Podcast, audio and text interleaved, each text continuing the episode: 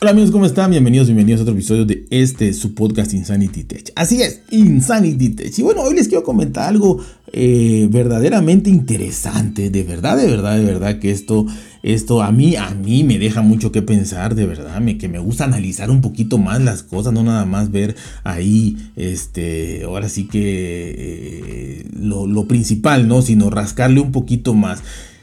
Y esto, repito, nos puede llevar en una conversación con dos personas, tres personas, cuatro personas, más de cinco horas. Y la verdad es que eh, eh, sería, sería muy interesante, ¿no? A mí me gustaría mucho.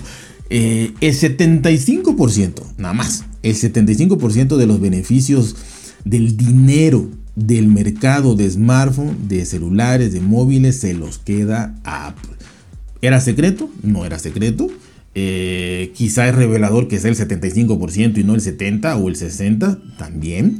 Eh, pero ya viendo todo el panorama completo, llama mucho más la atención.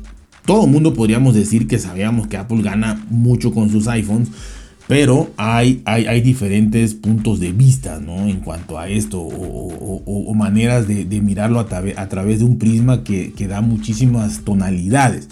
Y bueno, sabemos que Apple es de las marcas de, celulares más vendidas del mundo, ¿no?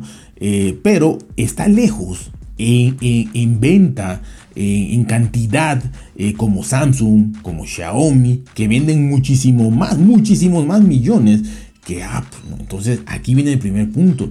Samsung y Xiaomi venden muchísimo más cantidad que Apple, pero Apple gana, se queda con el 75% de estos beneficios, ¿no? Entonces eh, es, impresionante, ¿no?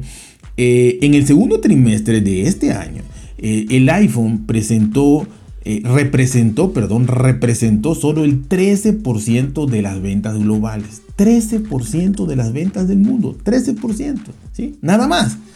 Sin embargo, la empresa Quarterpoint destaca que la historia es muy diferente, el punto de vista es muy diferente cuando se compara ingresos y beneficios.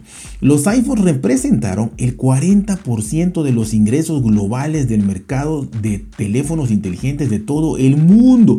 El 40% de los ingresos globales. Todo el dinerito que se vendió en el mundo por la venta de smartphones, de celulares, eh, de móviles, el 40% se lo llevó a Apple con el 13% de, eh, de, volumen de ventas. ¿sí? El 13% de volumen de ventas, 40% de ingresos globales. Y por si la cosa no fuera muy bonita ahí para Apple, el 75% de los beneficios, ya de lo que entra el ingreso neto, lo que se reparten los, los, los inversionistas, ¿y? este, es el 75%, vendiendo solamente el 13% de cantidad eh, de mercado. Entonces, nos podemos hacer muchas preguntas. ¿Apple vende muy caro? Mm, mm, ¿Muchas? ¿O una pregunta? ¿Apple vende muy caro? ¿O qué pasa? Que, que, obtiene el 40% de los ingresos totales y el 75% de, ganancias vendiendo el 13%. Ahí le dejo la pregunta, ustedes sabrán. Entonces, Apple ha sido el mayor generador de beneficios e ingresos en el negocio de los teléfonos móviles.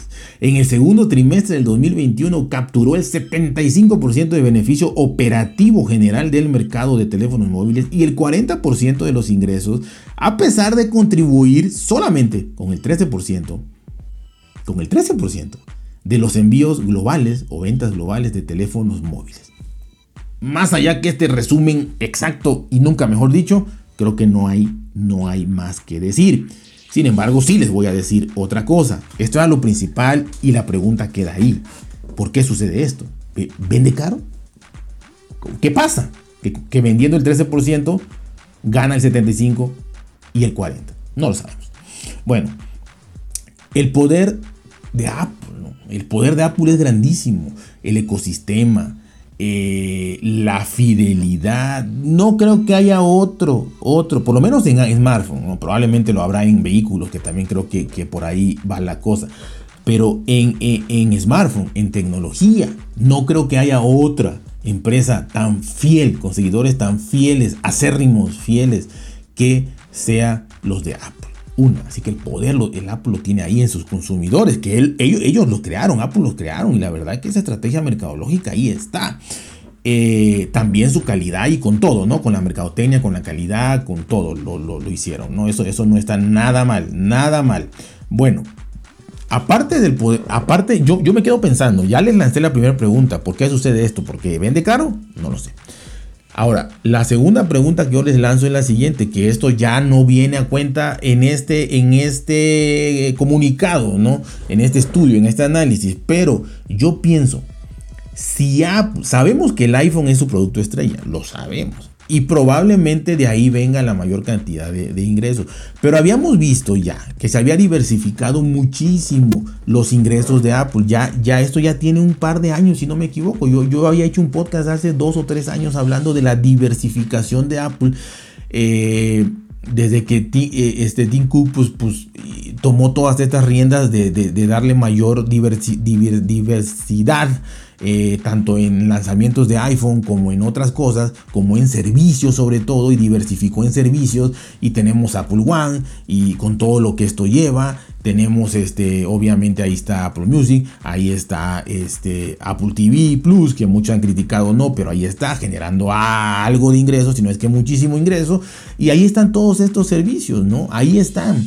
Ahora, yo me pregunto y repito y sigo creyendo que el iPhone es el que mayor, eh, es el producto estrella de Apple. Ahí está. Pero también sabemos que eh, el Apple Watch es el reloj más vendido del mundo de los, de los, de los, eh, de, los relojes inteligentes. Lo sabemos. Y no creo que, que, los ingresos sean pocos. Y no creo que las utilidades sean pocos. Entonces, yo creo que por ahí también están ganando un dineral. Eh, repito, ahí, ahí, ahí sí no es como el iPhone que es el 13% del mercado. Ahí, ahí es impresionante. O sea, ahí es el reloj más vendido, inclusive pasando a marcas ya como Rolex. Entonces, eh, de relojes tradicionales. Así que Imaginemos nada más, pensemos más allá. Si con el iPhone hace esto, ¿qué no hará? ¿Qué no ingresos tendrá con eh, el Apple Watch? Y otra pregunta. Apple Watch, pues número uno a nivel de ventas de todos los eh, este, smartwatches, ¿no? Excelente.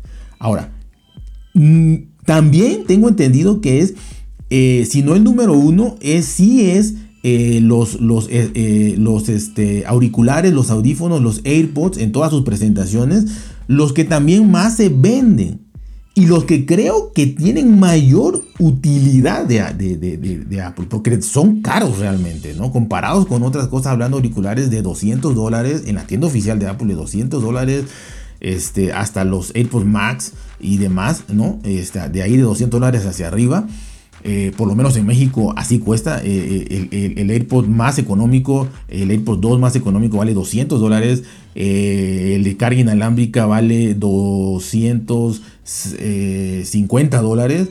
Este, los AirPods Pro valen 300 dólares. me podrán decir, ah, es que sí, hay buscándole en Amazon, en AliExpress, en lo que sea, hay más barato. Sí, pero esos son los precios de Apple, ¿no? Y muchísima gente compra ahí o compra en sus tiendas, sobre todo en Estados Unidos, en Europa. Entonces, creo que ahí hay muchísimo más beneficio y también se venden como pan caliente. Entonces, repito, queda otra pregunta.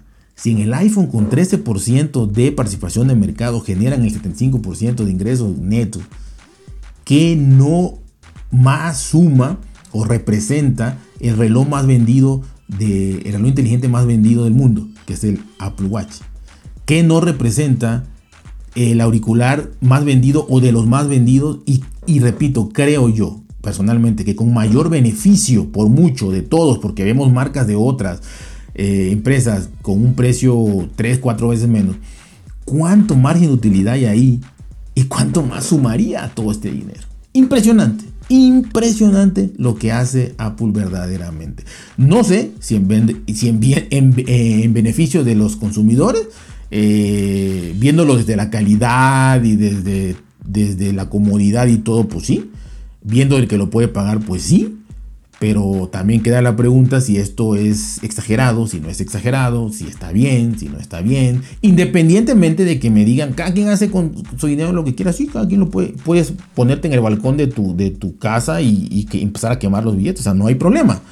Pero veamos esto desde el punto de vista sin pelear, sin controversias, ¿no? O sea, nada más como un análisis, como que llegas a tu, tú eres economista y llegas a tu, a tu, o eres mercadólogo y llegas a tu negocio a exponer, a dar una exposición de todo esto, no te van a poner a pelear, ¿no? Ah, no, o sea, no peleamos aquí, nadie pelea, simplemente son análisis y así lo quiero dejar como análisis, ¿no?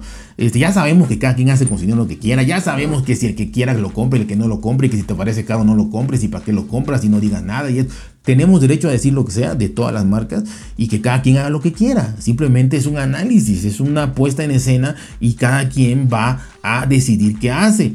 Pero los números ahí están y los números representan que Apple es una empresa que ha sabido hacer las cosas de manera maravillosa en cuanto a obtener dinero y eh, se, se refiera. Aunque repito, las ventas del iPhone son 13% y estoy segurísimo que quisiera tener Apple la participación que tiene Samsung, que tiene Xiaomi en el mundo. Claro que la quisiera tener. Pero con el 13% gana el 40 y el 75% de los ingresos totales. Sin poner el, el Apple Watch y sin poner los AirPods. Así que impresionante. Impresionante. Así que amor y paz. Y todos los análisis que yo haga de verdad son con el fin informativo. Informativo. Cada quien tome la decisión que quiera. Está por demás decir que cada quien hace con su dinero lo que quiera. Eso, eso, es sabido. Y cada quien hace no solo con su dinero, con su vida lo que quiera. Así que ya saben, cuídense por ser bien, traten de ser felices y nos vemos hasta la próxima.